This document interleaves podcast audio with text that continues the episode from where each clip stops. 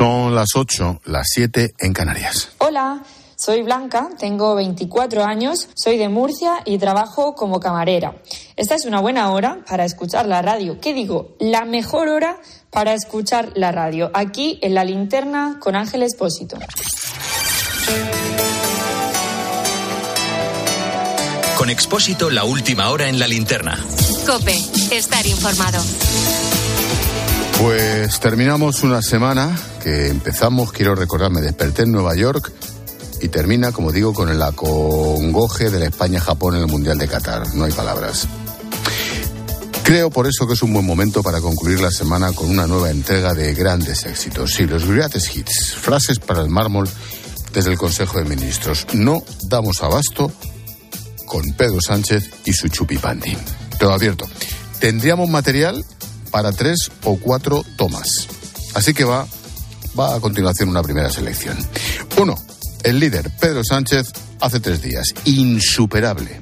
Baja modesto que sube su santidad. Una de las cosas por las que pasaré a la historia es por haber exhumado al dictador. Y yo siempre digo que realmente lo que me motivó a tomar esa decisión no fue tanto eso, que también, sino también reivindicar un pasado luminoso que quedó oscurecido del republicanismo que, por desgracia, fue segado por el golpe de Estado y por la dictadura franquista. Una de las cosas por las que pasaré a la historia. Es imposible tenérselo más creído.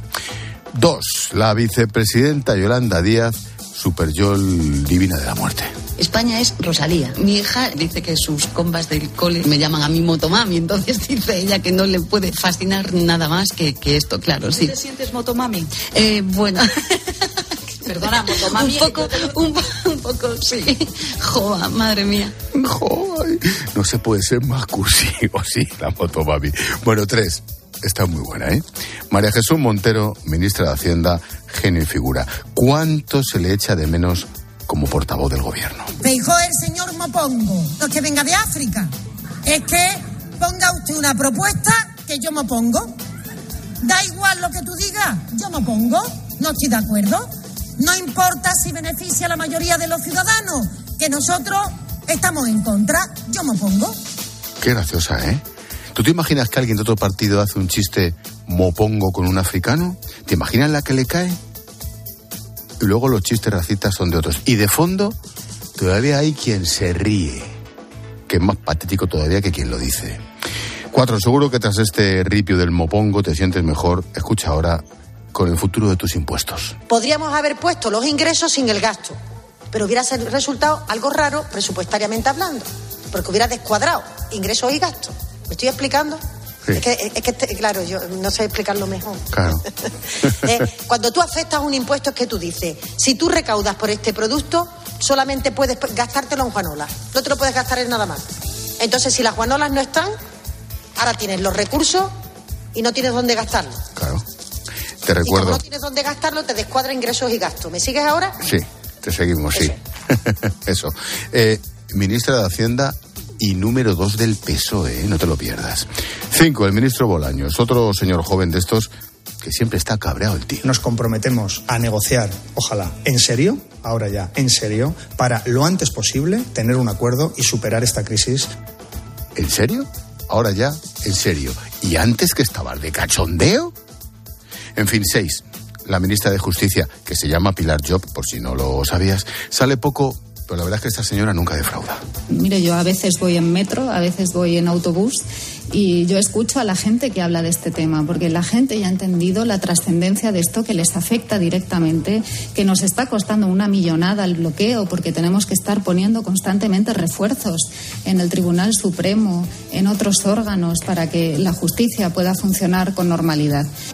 ¿En el metro? ¿En el autobús? ¿Seguro? Mira, otro lapsus de la ministra de Justicia, que te recuerdo otra vez, que se llama Pilar, eh, es muy clarificador. Pero es que no hay catalanes viviendo en otros lugares de España y viceversa. No hay españoles viviendo también en, eh, pues, eh, pues allí también. Como se ha dado cuenta que ha metido la pata, españoles viviendo también en Cataluña. No, dice en ah, allí, en fin, ocho, la actual portavoz del gobierno, esta es fantástica. Isabel Rodríguez.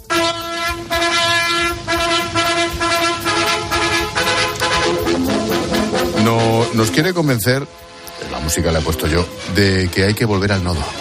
Igual que tenemos un espacio para el tiempo, ¿no? Eh, para saber si va a llover, si no va a llover, cómo va a amanecer en el día de mañana, creo que ante la necesidad de que la ciudadanía acceda con veracidad a esta información, tendríamos que reservar un espacio de información pública en cada informativo y así conseguiríamos que además del total de actualidad eh, tuviéramos esa información pues para los becados, eh, para Ya, las ya, familias ya, con los recibos quita, de la luz. Quita, quita el nodo que es insoportable. El problema está en que lo dijo en serio. Nueve, casi termino de nuevo con el jefe. Entre ridículo y patético. Spain is also a potential ally on many uh, fields, areas uh, that we were, can work together with Senegal. Visiting um, you as uh, president of uh, Senegal working of uh, Kenya, sorry, sorry, of Kenya. ¿Te imaginas qué pensó el presidente de Kenia cuando por dos veces le dicen Senegal a la cara? Y diez a modo de postdata. Una tal Ángela Rodríguez, alias Pam, es secretaria de Estado de Igualdad, ya sabes, la número dos Irene Montero. Escucha con atención. Estamos hablando de ampliar y ensanchar el concepto de familia. Creo que a día de hoy vivimos en una sociedad en la que la familia natural se ha superado por la vía de los hechos. Ya no solamente conviven padres, madres y sus hijos e hijas, sino que a veces conviven madres y madres, padres y padres. A veces convive una madre con la abuela y una prima a la que hay que cuidar y un hijo que tiene esta madre que lo cuida sola. A veces se convive entre varios compañeros de piso y eso también debe ser reconocido como un núcleo familiar. Te lo juro, ¿eh? O sea, ya no es que esté tu prima la del pueblo, que también. No, no. Compañeros de piso como núcleo familiar. De Franco a Senegal, pasando por Kenia. La motomami, la del señor Mopongo. Se confirma, se confirma que el mundo se va a la mierda y nosotros más. Expósito. La linterna. Que te iba a decir que vamos a intentar relajarnos ahora, pero Venga. tampoco te traigo yo noticias Bueno, es igual. para que te alegres. Repasamos con Necane Fernández las noticias de este viernes 2 de diciembre. Hola, Nec, buenas tardes. ¿Qué tal Ángel? Buenas tardes. La Embajada de Ucrania en Madrid recibe un paquete con un ojo de animal aplastado. En las últimas horas, embajadas y consulados en otros países europeos han recibido un material similar. Esta semana se han enviado otras seis cartas incendiarias, no se sabe, en España, incluido al presidente del gobierno la semana pasada, aunque se lo callaron, y a la embajada de Estados Unidos. Putin pide al canciller alemán que revise su postura sobre Ucrania. Olaf Scholz ha exigido al presidente ruso que retire sus tropas y permita una solución diplomática. Además, la Unión Europea ha acordado fijar un tope de 60 euros por barril para el petróleo ruso en el mercado mundial. El paro cayó en noviembre en 33.500 personas, aunque se frena la creación de empleo. Ese es el dato oficial. Los fijos discontinuos han crecido en 111.000 personas. La Seguridad Social perdió 155 afiliados. Estadísticamente, nada. El peor noviembre en una década sin contar la pandemia. Baja el número de autónomos y cae también la firma de contratos. Conservadores y progresistas del CGPJ rompen negociaciones para elegir a los aspirantes al Constitucional. No han llegado a un acuerdo previo para la elección de los magistrados de cara al pleno del próximo 22 de diciembre. Solo se han comprometido a celebrar la votación ese día. Los progresistas solo aceptarán como su candidato al magistrado del Supremo, José Manuel Bandrés. Educación aplaza un año más la nueva selectividad para buscar el mayor consenso posible. Se implantaría por primera vez en junio de 2028. Entre las modificaciones, rebajar el peso del nuevo examen de madurez académica del 75 al 60% de la nota. Las comunidades autónomas han pedido esa- ese aplazamiento. Edmundo Val presenta su candidatura para liderar Ciudadanos. El actual vicesecretario general y portavoz de Ciudadanos en el Congreso dice que es su obligación porque el partido vive momentos difíciles. Las primarias se celebrarán a principios de enero y el actual líder, Inés Arrimadas, no se ha pronunciado sobre su propio futuro. Termina sin acuerdo la reunión entre la Consejería de Sanidad de Madrid y el Comité de Huelga de Atención Primaria. Los sanitarios exigen una limitación de agendas y mejora de las condiciones laborales. También que se tomen medidas para que los profesionales que se forman en Madrid se queden en Madrid. Otros cinco sindicatos de atención primaria se suman a la huelga tras la Navidad. La policía detiene a casi 1.400 miembros de bandas juveniles en Madrid durante un año. La delegación del Gobierno en Madrid ha hecho balance de las operaciones. La mayoría son hombres y el 37% menores de edad. Unos 500 policías en Madrid trabajan en 11 distritos de la capital para evitar peleas entre bandas.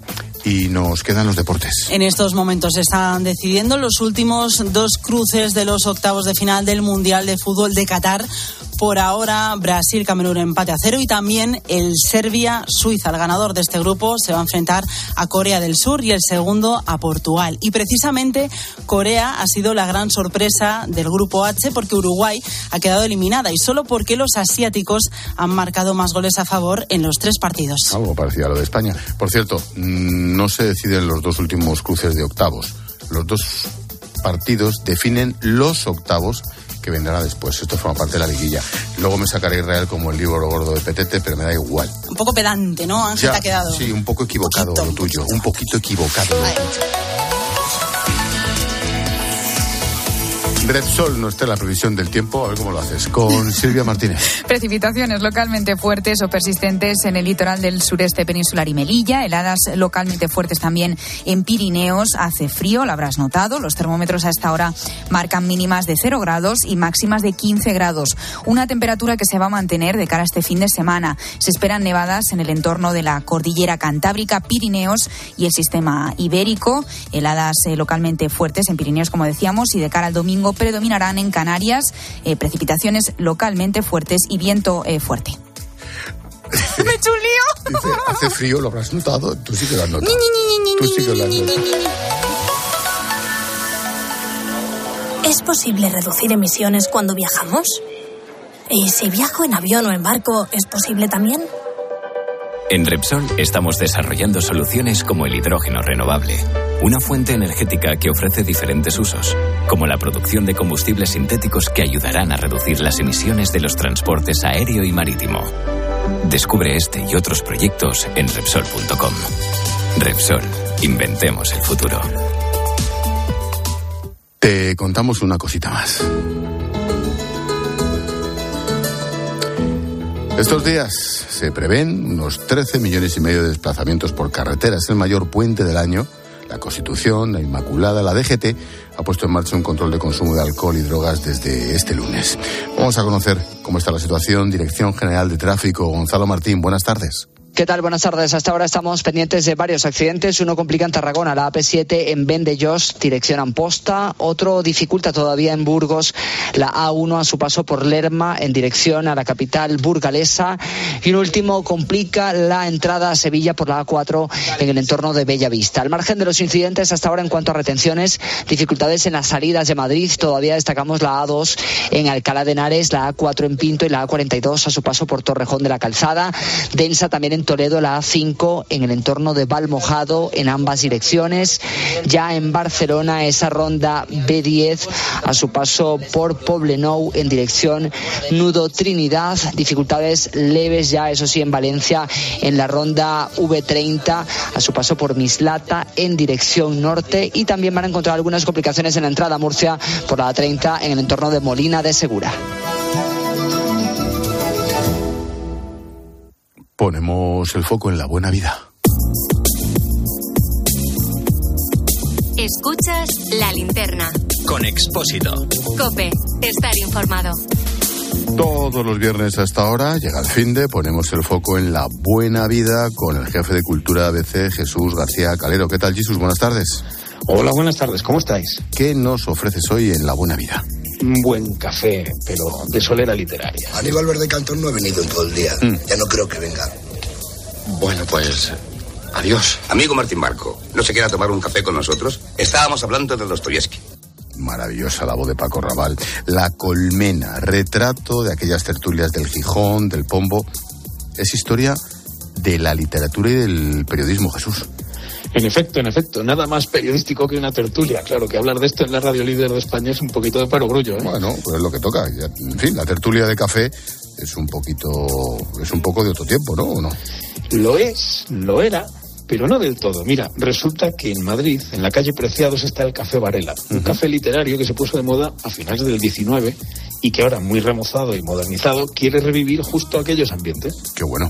Mm, ¿Va a resultar arriesgado? Bueno, un poquito seguro que tuvo que serlo al principio. El dueño, don Melquiades Álvarez, eh, lleva años reuniendo allí a periodistas, escritores, políticos, magistrados y ya es muy habitual ven por- ver por allí a rostros conocidos. Hay muy buen café, hay muy, muy buena comida y además hay ahora muy buenos premios. ¿Premios? ¿De qué? Premios de ese cruce de literatura y periodismo que es la columna. España, ya sabes, es una gran potencia de columnistas. Tú mismo tienes una. Sí, sí. Y en el premio Café Varela, que es- lo han ganado entre otros, por ejemplo, Juan Manuel de Prada, pues ayer se lo entregaron también a Antonio Lucas. Qué, qué grande. Oye, ¿el ambiente qué tal es? ¿Consiguen recrear aquello? Y el ambiente es eh, como, lo, como es ahora, eh, un ambiente de mezcla delicioso, con mucha chispa, buen humor y un poquito de mala leche, como siempre que nos juntamos los plumillas, tiene que ser así. Periodistas había, y había también pues cantantes como Luz Casal, presentadoras como Marta Flitz, artistas como Leiro y hasta algún magistrado de la bronca del Constitucional. Bueno, ¿de la bronca te refieres de la última, de la de ahora, o pues que siempre están igual? Sí, sí, me refiero a Conde Pumpido, pero Mm. se le veía bastante relajado. ¿eh? Lo mismo hablaba allí con Escolar, con Manso, con Juan Manuel de Prada. Bueno, bueno, pues nada, falta le hace estar relajado por la que tienen encima. En fin, oye, mm, cuéntanos algo más, por cierto, que sirva para relajarnos un poquito. Pues, efectivamente.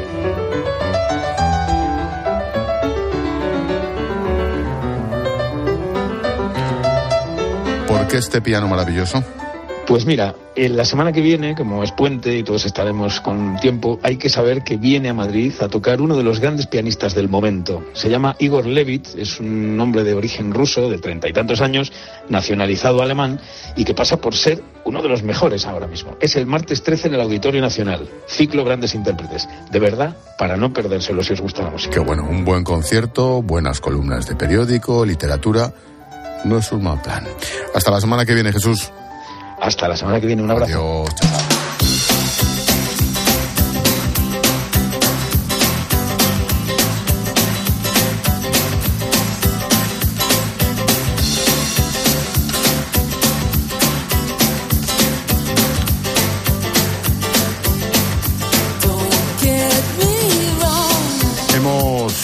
Contado noticias, ahora escucha las voces del día. Felipe González, Necane. En una entrevista en Antena 3 ha criticado duramente la eliminación del delito de sedición que ha impulsado el gobierno. No la derogación dicen que es la homologación con Europa. No, no es así, es obvio. Pero no es lo mismo el desorden público, la gente se mueve en la calle, que protesta, que no sé qué. Y otra cosa es que las autoridades regulen una república independiente, la tipificación ni se ajusta a la realidad. A ver si lo obligan a rectificar como han hecho con Lambani y tal. Ya verás como con este no. En fin, Grande Marlaska, ministro del Interior. Se investiga el envío de cartas con explosivos a la embajada de Ucrania en Madrid, entre otros lugares. El ministro cree que podrían estar relacionadas con la invasión en el país. Es una investigación suficientemente compleja y esperemos tener resultados positivos en un corto periodo de plazo. Contar con las fuerzas y cuerpos de seguridad, con la Policía y Guardia Civil que tenemos, nos debe de generar esa tranquilidad y una expectativa de resolución a corto plazo. Me encanta. Lo del corto periodo de plazo me parece fascinante.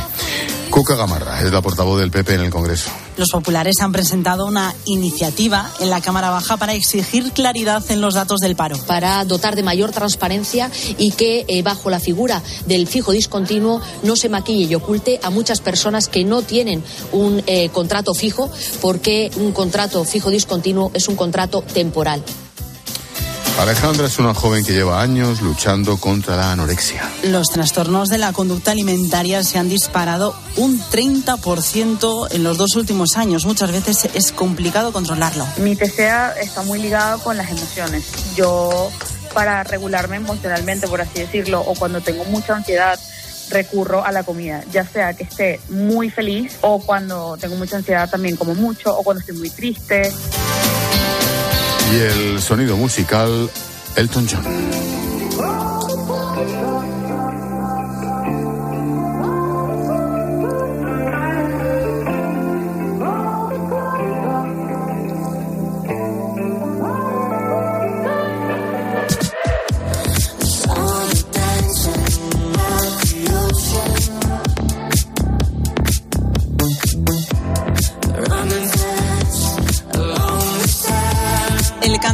Británico de 75 años está despidiéndose. ¿Por qué haces eso? no? Por la- 75 tacos, macho.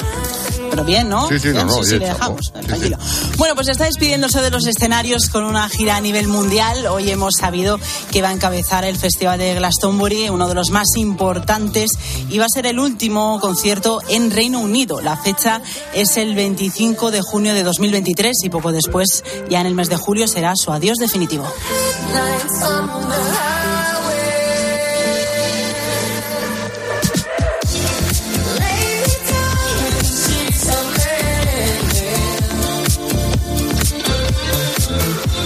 Gracias, Necane. Hasta luego, Ángel. Chao.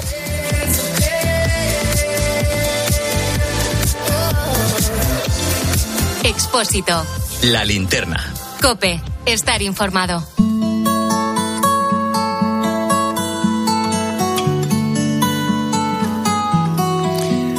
Serendipia es el nombre con el que se conoce a los descubrimientos con gran valor que surgen como por casualidad. Describe a la perfección el hallazgo que te traigo hoy.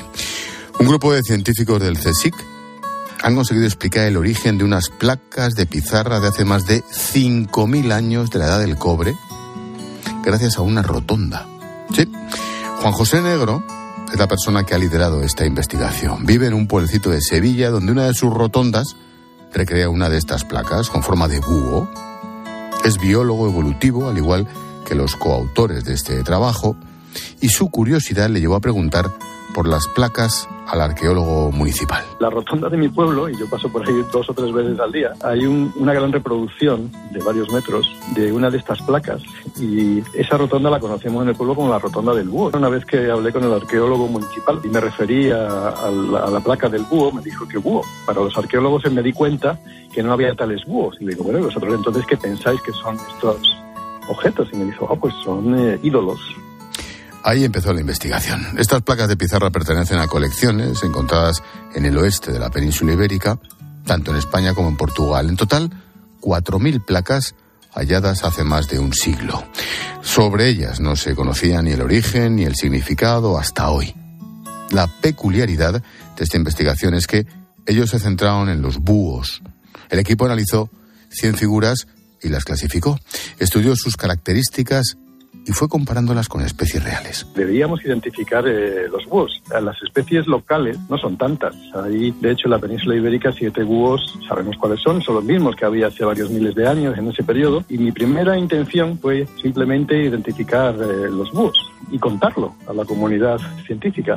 Pero después surgió la pregunta, bueno, ¿y estos, estos dibujos grabados en piedra son tan simples? Eh, ¿Quién los haría? Al preguntarse quién podría haber hecho los búhos, hicieron un nuevo estudio, se trasladaron a colegios, pidieron a niños de entre 4 y 13 años que dibujasen búhos. Y ahí fue cuando se dieron cuenta de que las placas de hace más de 5.000 años se parecían bastante a esos dibujos. Hemos estado en colegios de la zona pidiendo a niños que dibujen búhos para comparar. Y de hecho, si ves el artículo científico como lo hemos publicado, una de las figuras son dibujos hechos por niños contemporáneos de hoy en día y se ven las similitudes.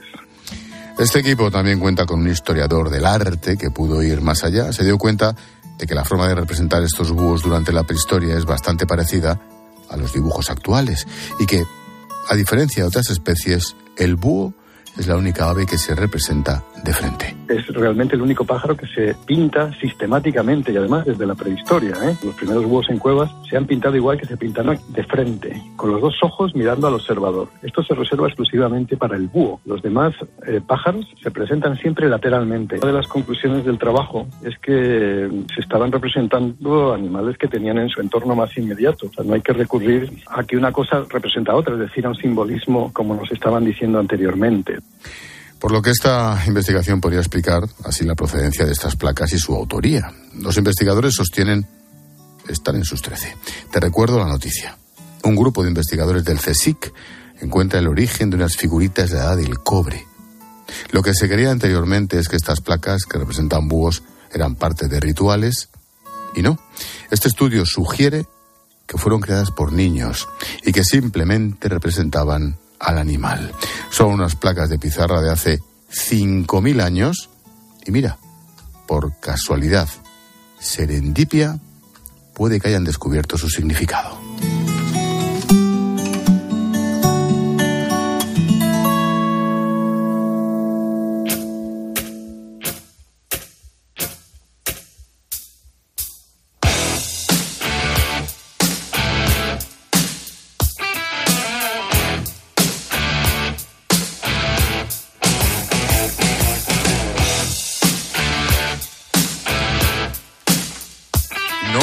Puede interrumpir.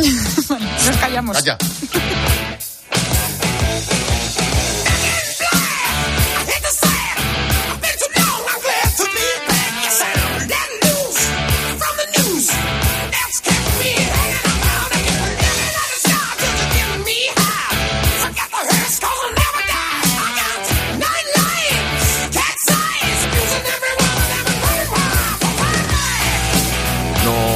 un paseíto por las redes sociales. España registra en noviembre oficialmente 33.000 parados menos, pero es la peor cifra en un noviembre en los últimos tres años.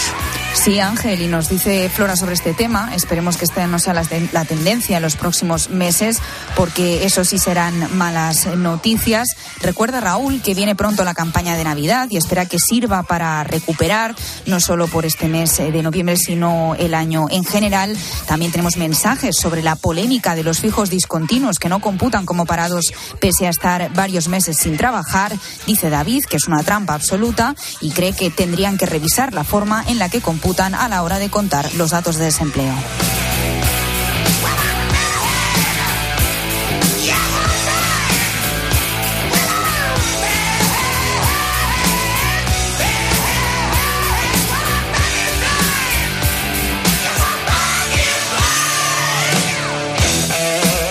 Hace nada, Paloma Serrano, como todos los viernes, nos ponía a bailar pues en su sección de música. Sí, con muchas recomendaciones que nos vienen bien de cara al macropuente de la Constitución y de la Inmaculada. Tenemos además varios mensajes de oyentes que nos recomiendan cositas que podemos ir escuchando estos días. Notas de voz en el WhatsApp es el 600-544-555. Yo recomiendo para que se disfrute este puente una canción de Michael Field, Moonlight Shadow. Pues eso, un clásico, muy bonita y eh, como, bueno, también nos escribe Tamara, que como a ti le gusta mucho ACDC, nos dice que cualquiera, cualquier canción de la banda, como esta que suena, por ejemplo, siempre es bien.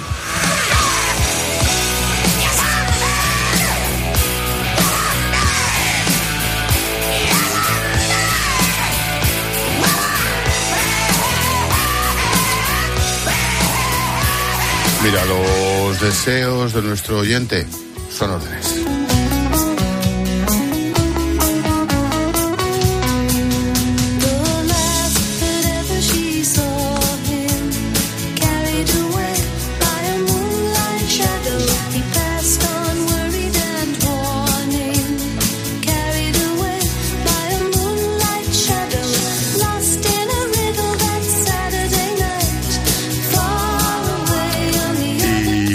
Mensajes. Sí, recuerda que puedes escribirnos en facebook.com barra la linterna cope. En Twitter estamos en arroba expósito cope. El WhatsApp de la linterna es el 600544555 y el Instagram expósito guion bajo cope. Gracias, Silvia. A ti, Ángel. Chao.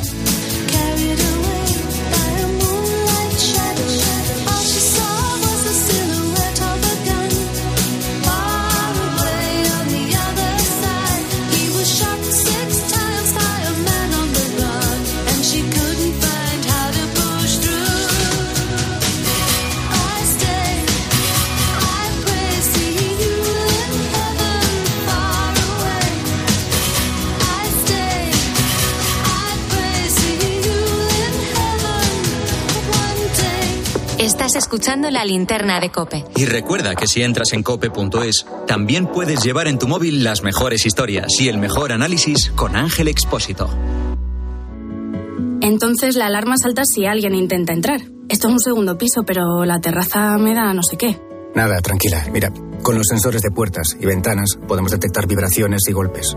Y así nos anticipamos. Y fíjate, con las cámaras podemos ver si pasa algo. Si hay un problema real, avisamos a la policía. Tú piensas que nosotros siempre estamos al otro lado. Protege tu hogar frente a robos y ocupaciones con la alarma de Securitas Direct. Llama ahora al 900-666-777. Este mes el mundo cambiará para siempre, al menos el mundo de los seguros. Porque si cambias tu seguro de coche a línea directa te daremos una oferta que nadie podrá batir, pero nadie en nadie. Te bajamos el precio de tu seguro de coche y tienes un todo riesgo a precio de terceros. Ven directo a lineadirecta.com o llama al 917-700-700. El valor de ser directo. Consulta condiciones. Escuchas la linterna. Y recuerda, la mejor experiencia y el mejor sonido solo los encuentras en cope.es y en la aplicación móvil. Descárgatela. ¿Qué sabor deja en la boca el viento, el sol, el frío? Esto es Ribera del Duero. Quien lo probó, lo sabe. Ribera del Duero, creado para emocionarte. Como notario sé lo que es importante dejar cuando te vas. La historia de tu primer beso, una receta familiar, una canción especial, pero sobre todo es importante dejar tranquilidad. Entra en la notaría de lo importante.com para compartir tu legado y para informarte sobre Vivo, el seguro de decesos de Preventiva Seguros. Nuevo MGHS 1.5 Turbo. Totalmente equipado y con 7 años de garantía. Desde 22.990 euros. También disponible en versión híbrido enchufable.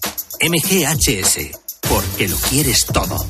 Precio sujeto a financiación. Consulta condiciones en mgmotor.es. Porque la tranquilidad de los tuyos es muy importante, contrata Vivo, el seguro de decesos de preventiva, y llévate una tarjeta regalo de 20 euros para Decathlon, Cepsa o Amazon.es. Infórmate en el 920 30 10. Para encontrar respuestas a todo lo que está pasando, antes es necesario hacerse buenas preguntas. ¿Qué parte de tu sueldo dedicas a pagar la hipoteca? ¿Cuánto se te ha encarecido mensualmente? Nosotros, por suerte, no destinamos más de un 7% a la hipoteca. Pero es que también en las urgencias de adultos la atención ha crecido un 25%, sobre todo por la gripe. Se trata de un pico normal de gripe, lo único raro es que ahora... De lunes a viernes, de 1 a 4 de la tarde, las preguntas las hace Pilar García Muñiz en Mediodía Cope.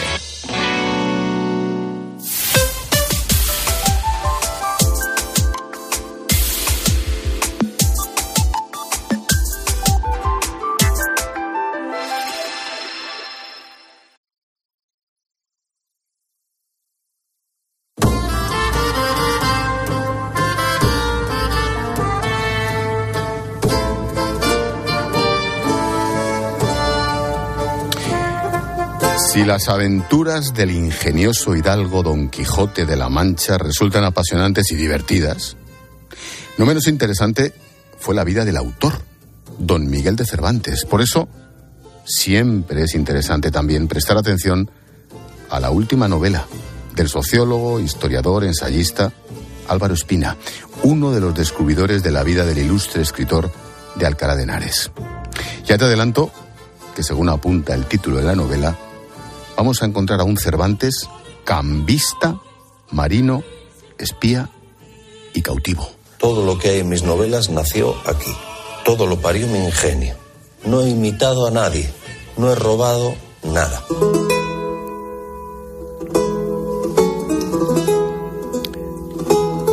Álvaro Espina, buenas noches. Buenas noches, Ángel. Cervantes, cambista, marino, espía, cautivo. ¿Cervantes con B? ¿Cómo firmaba? ¿Ah, sí? Claro, él firmaba así. ¿Y cuál es la explicación? Pues eh, hay muchas, pero la que a mí me convence es que no había una B eh, para colocar en la portada de eh, la Galatea. No había una B alta en la imprenta.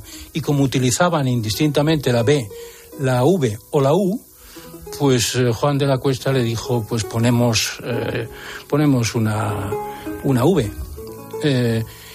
Eh, y, cuando, y él, él, se- pese a todo, seguía firmando Cervantes con B. Cuando quiso, más tarde, cuando volvió a publicar, 20 años más tarde, porque en realidad esto lo hace eh, en el 85, la Galatea, y en el eh, 1605 es cuando realmente aparece el, Quijote, es la, si- la siguiente. Y entonces quiere volver a poner Cervantes con B. Y dice, pero hombre, si todo el mundo te conoce por la Galatea como Cervantes, ¿cómo cómo vamos a poner ahora la B? Y ya se quedó ahí. Y se quedó ahí y así lo aceptó la Real Academia más tarde. Pero él, pese a todo, pese a que en público, era casi casi como si fuera un seudónimo. eh, Entiendo. era, era Cervantes con V, él seguía firmando Cervantes con B. Antes de viajar por el Mediterráneo, por el Adriático con Miguel de Cervantes, por el norte de África, te pregunto por la dedicatoria de la novela. Pones a la memoria de Carmen Alborch, quien fuera ministra de Cultura. Nunca se me olvidará un viaje con ella, estaba yo en Europa Press, a, Cu- a Cuba, a un congreso del libro. ¿Por qué, Carmen? Pues porque teníamos un grupo que mm, viajábamos eh, juntos todos los veranos, bueno, los veranos, algunas semanas santas, y a veces fuera de, fuera de fecha. Y, y, bueno, teníamos un programa de, de ver pues prácticamente toda Europa y yo ahí iba metiendo pues todo lo que fue eh, el recorrido que hace ahora Cervantes por aquí, pues lo hicimos en, en sucesivas oleadas eh, y en concreto pues eh, con ella bajando por todo el Adriático Oriental hasta Ragusa, hasta Dubrovnik, pero desde el norte, desde vamos, desde Zagreb veníamos, pues le iba contando lo que pensaba, por dónde iba, eh, por dónde pensaba que podía hacer eh, Cervantes cosas, porque yo sí tenía un guion muy claro, llevo mucho tiempo con esto, un guion muy claro Eh, y lo que sí sabía es que realmente tenía posibilidades, sin infringir lo conocido, de colocar a Cervantes casi casi donde quisiera, en Italia y en Ragusa, en Dubrovnik, porque en realidad no sabemos nada de dónde estuvo hasta que se alista ya finalmente para eh, en el tercio para ir hacia Lepanto.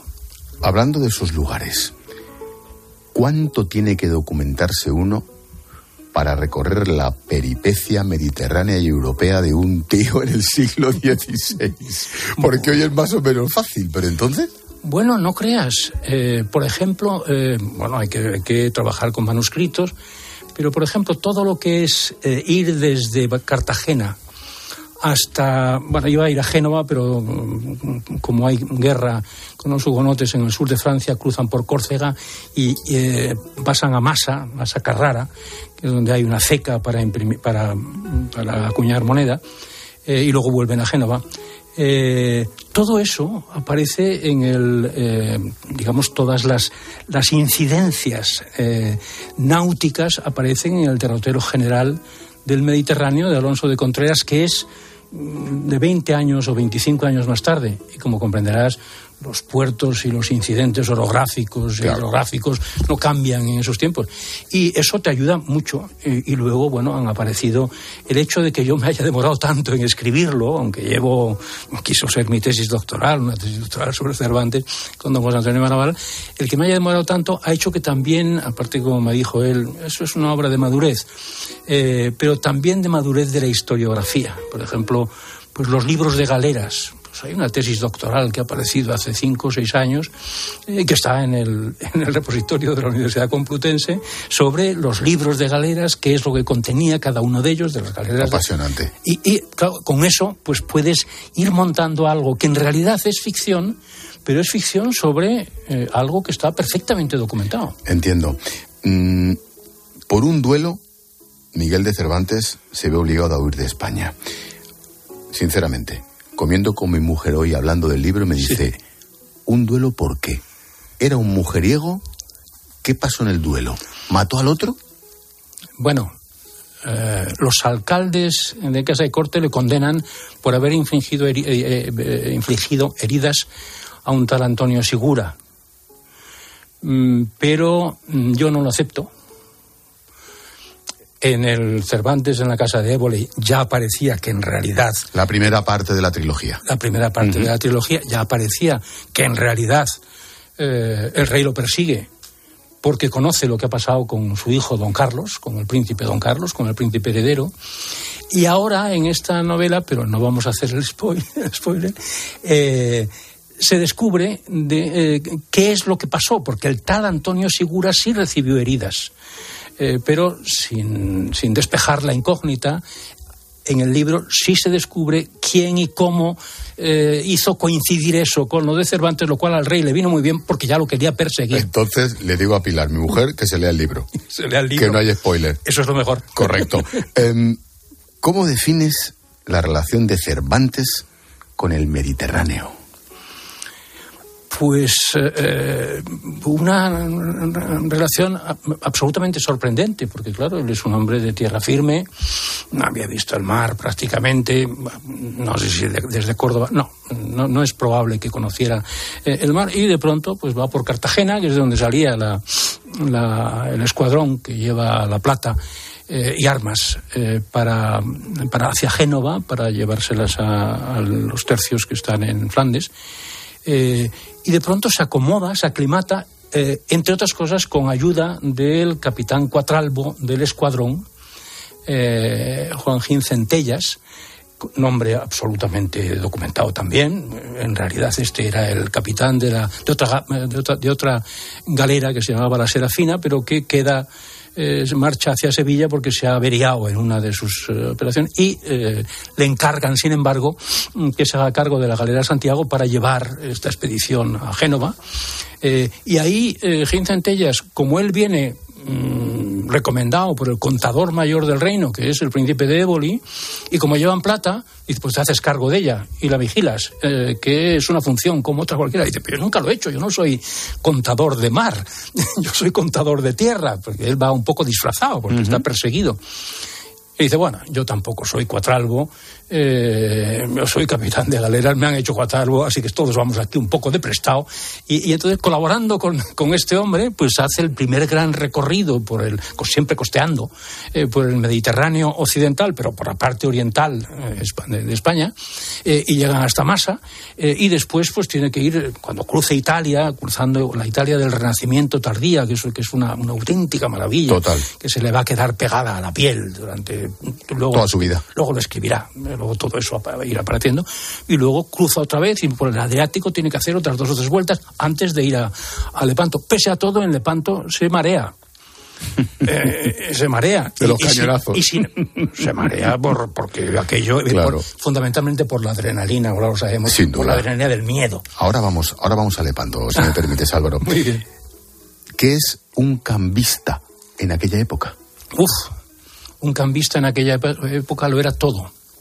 Y lo era todo porque eh, eh, el Mediterráneo era una, una caja de sorpresas. Eh, el oro masivo que entra en Europa viene de China. Y en cambio, lo que hay abundantemente en Europa, en España, porque viene de las Indias, es plata. Y también en Europa, en, el, Austria, que es la otra rama de los Habsburgo, tiene también minas de plata en Trieste. Eh, por ahí andará también eh, Cervantes. Bueno, eh, ya sabíamos desde hace, muchísimo tiempo, desde los años 30 de este siglo, cuando escribió Fernán Bordel, del siglo pasado, perdón, que la relación oro-plata, el cambio de oro por la plata, era terrible. En el extremo oriental del Mediterráneo era ocho piezas de plata, ocho marcos de plata por un, por un marco de oro. En Amberes llegó a estar a 14 eh, de plata por uno de oro.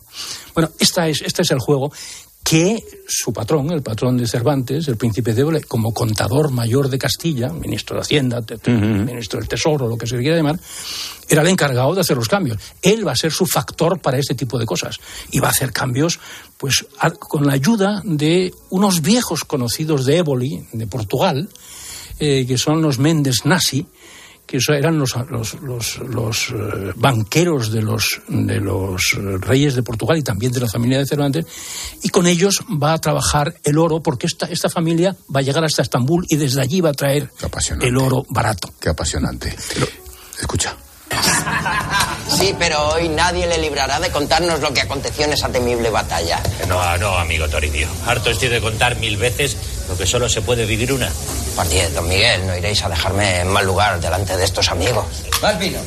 Señores, la batalla ocurrió como sigue. La flota turca. 7 de octubre de 1571.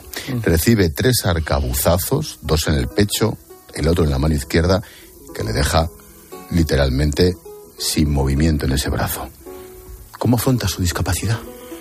Mm, Aparte bueno. de con la adrenalina que me ha dicho antes. Bueno, la afronta ahí, él hace una, una defensa de la, de la galera eh, marquesa eh, que don Juan de Austria le agradecerá después, eh, cuando esté convaleciente, eh, y la afronta con el buen talante que tuvo siempre este hombre y que se nota en todo lo que ha escrito.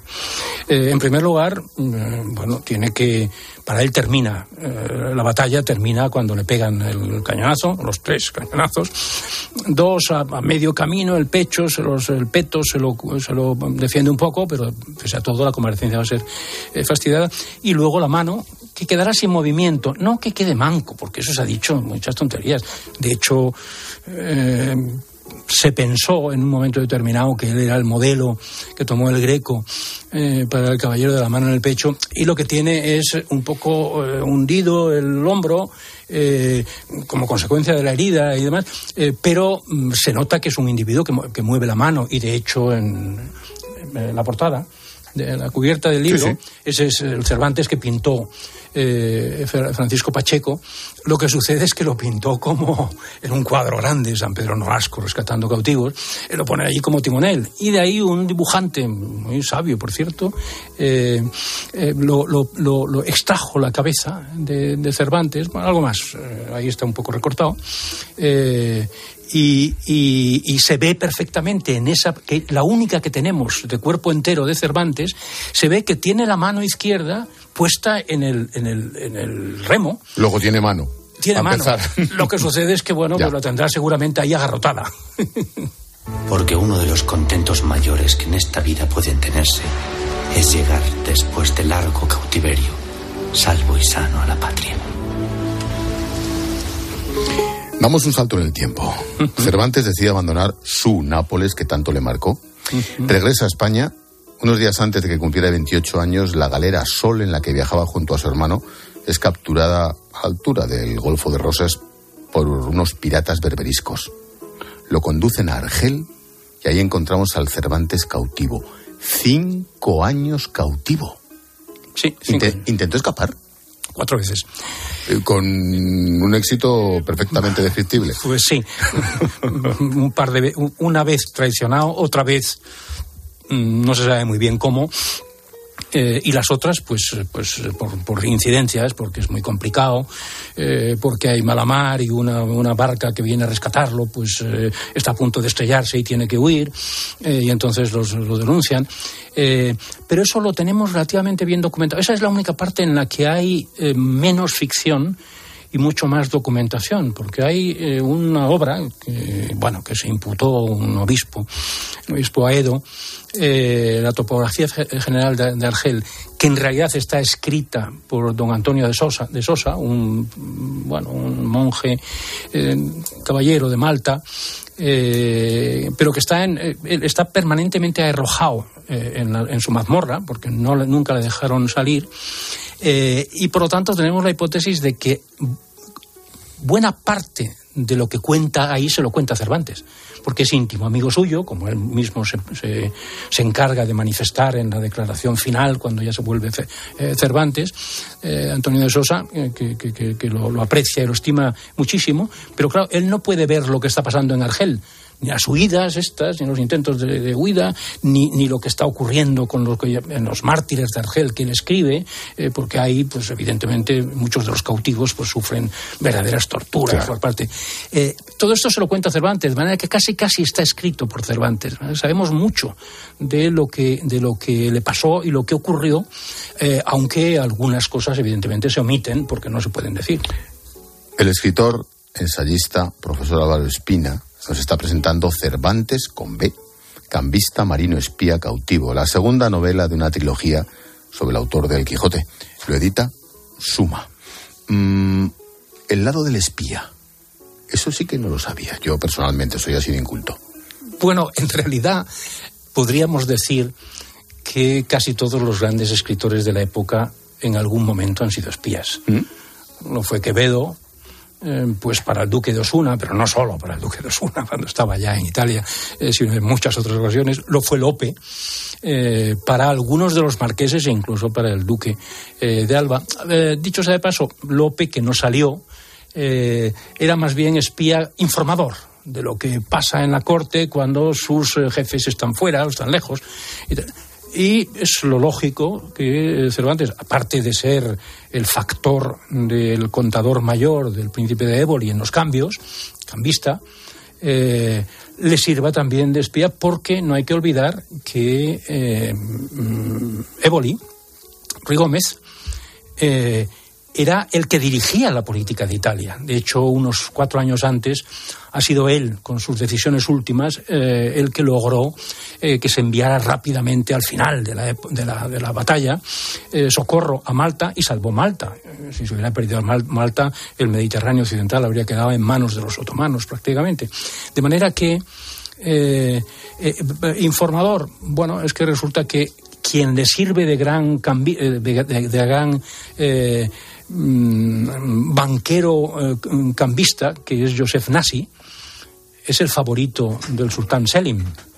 Y eh, a los conversos en esa etapa, y a ellos que además juegan un papel fundamental rescatando a conversos y a judíos, llevándolos a, Tiberiades, eh, eh, les importa mucho que exista un cierto equilibrio en el Mediterráneo, que ninguno de los dos imperios, los tres, también está el de Austria, pero el de apenas juega, y Venecia no es un imperio, es más bien dependiente de, del Imperio Otomano y tributaria, le, interesa que haya un cierto equilibrio, de manera que eh, el propio Nazi le proporciona extraordinarias informaciones que eh, Miguel transmite con un código y con una.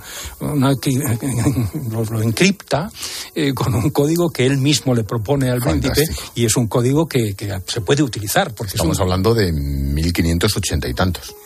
aproximadamente. 1500, no, 75 es cuando lo capturan, por lo tanto antes, de 69 llega y ya empieza a hacer ese tipo de informaciones en el 70, antes del 71, antes de Lepanto, y después de Lepanto eh, también eh, en esa etapa en la cual se va a fraguar lo que, lo que terminará siendo una paz, pero que antes son las campañas de Navarino y Morón, la campaña de Túnez con, el, con, el, con don Juan de Austria, que él, a quien él acompaña, porque, según la novela, evidentemente es ficción, eh, el príncipe de Ébole le encarga que eh, le haga de tesorero personal a don Juan de Austria, al hermano del rey, medio hermano del rey. ¿Cuándo, en qué época escribe El Quijote? El Quijote lo escribe eh, según las hipótesis más eh, mm, verosímiles eh, dentro de la historiografía cervantista. Lo escribe primero como una novelita, como una pequeña novelita a partir, a lo que nos enseñó Menéndez Pidal, a partir de una cosa que se llamó el entremés de los romances. Eh, y yo creo que es una pequeña burla con respecto a Lope, eh, porque Lope, que era el gran romancista nuevo, de la flor nueva de los romances, eh, casi casi se, embarca en la gran armada que llamaron, los ingleses la Invencible, imbuido de estas ideas de los, de los viejos romances, etc. Y mi impresión, esto lo estoy trabajando ahora para la última entrega de la trilogía, es que la primera versión en la que va a aparecer el hidalgo, pero, pero muy a caballo de eh, ese individuo obcecado con los romances. Pero él lo va a poner como un hidalgo obcecado con las novelas de caballerías. Pero en la primera parte, que no conocemos, aunque, digamos, está en los primeros capítulos del, pero eso ya está rehecho también con la segunda y con la tercera parte. Eh, pero todo eso lo, aparentemente lo hace a partir de 1592. Eh, desde casi casi desde la, desde la cárcel eh, en la que lo, encarcela, eh, lo encarcelan los, los alcaldes, los corregidores, por, por haber, según ellos, que luego inmediatamente lo ponen en, libertad, según ellos ha cometido tropelías en su embargo de aceite, trigo, etcétera, para la Armada y después para la flota vamos, no hay vida que me deje una novela más que la de Cervantes. La obra termina con don Miguel abandonando el palacio de los Aveiro en Lisboa una vez cumplida la misión que le ha encargado el rey. Sí. Ahora solo piensa en volver a Madrid, rehacer la vida tras 12 años de ausencia. Ya estás trabajando en la tercera. Sí. ¿Qué te queda? Uf, pues entre el, 81, diciembre del 81, que es cuando vuelve en la caravana que se monta desde la corte de Lisboa, para con, motivo de eh, acompañar el féretro del duque de Alba, que acaba de morir. Y es en ella en, ella en la que se engancha eh, Miguel para volver y lo hace a través de Salamanca, porque llevan el cadáver del, Alba. Eh, y ese es el principio de esta, mm, esta tercera parte, que será el combate de las letras. pero mm, esto estamos hablando del año 1581. él muere en 1616.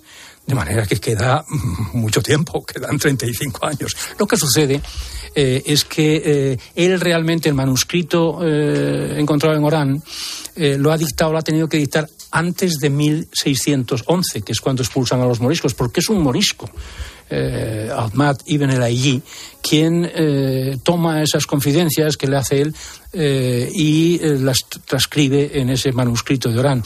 por lo tanto, pues no llegaremos al 16, aunque bueno, ya veremos si hay cartas después, es algo menos de tiempo. Queda mucho tiempo, pero sobre todo la parte que queda es extraordinariamente enjundiosa y en la que uno no puede equivocarse, porque es la parte en la que escribe toda su obra. Cervantes cambista, marino, espía, cautivo, firma Álvaro Espina, edita Suma, una novela casi toda ella basada en hechos reales, la vida de Cervantes. Muchas gracias Álvaro, mucha suerte. Muchas gracias, Ángel. Muchísimas gracias por la invitación. Recuerdos en casa. Muy bien, tú también.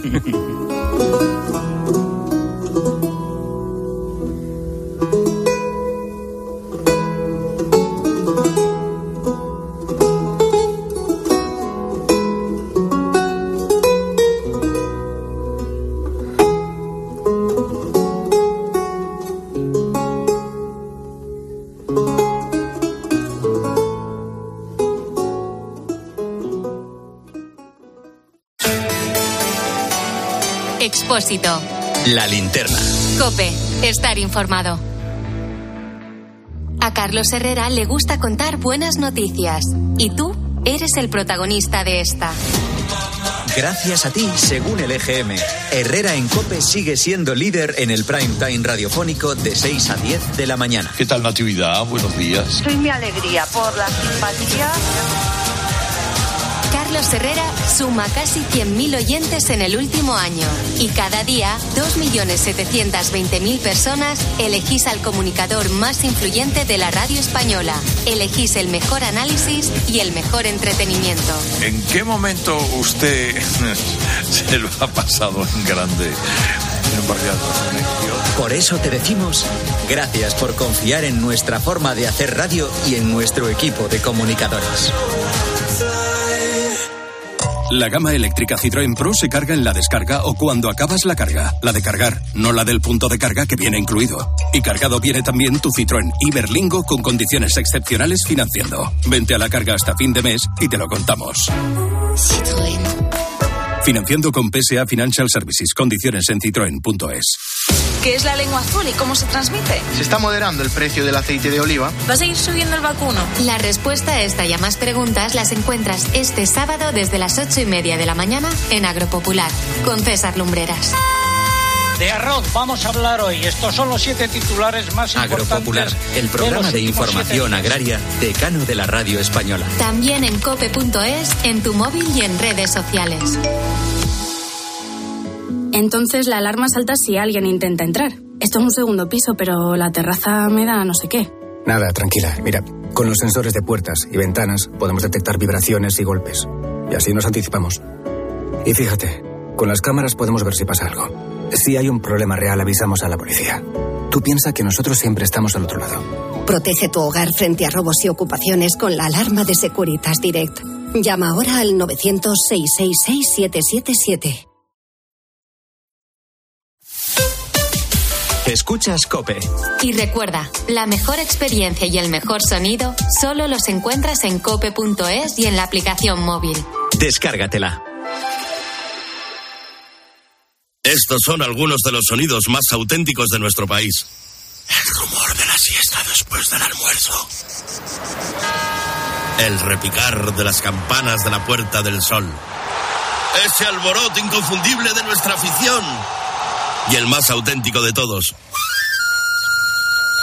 El afilador. Solo para los amantes del auténtico, crema de orujo, el afilador. El afilador. El afilador, el sabor del auténtico orujo. Han dedicado sus vidas al servicio de la Iglesia. Han sido un ejemplo para los fieles. Han recorrido el mundo sembrando la buena noticia. Ahora, desde un segundo plano, siguen trabajando por el bien común. Y tienen mucho que enseñar, mucho que ofrecer y mucho que contar. Esta semana, Monseñor Braulio Rodríguez Plaza, arzobispo emérito de Toledo. No se entiende nuestra vida sin, sin otros. Un solo cristiano es ningún cristiano. Eméritos, un camino de fe. El sábado por la mañana, en 13. Desde las entrañas de la mejor tierra de Ribera del Duero, con el esfuerzo y dedicación personal, la uva tinta del país se convierte en las bodegas de los hermanos Pérez Pascuas en un vino de impresionante calidad. Más de 30 países disfrutan de Viña Pedrosa, grandes vinos, grandes añadas para conseguir altísimos niveles de selección y calidad con el sello inconfundible de los hermanos Pérez Pascuas. Viña Pedrosa, un selecto placer que no debe dejar de disfrutar.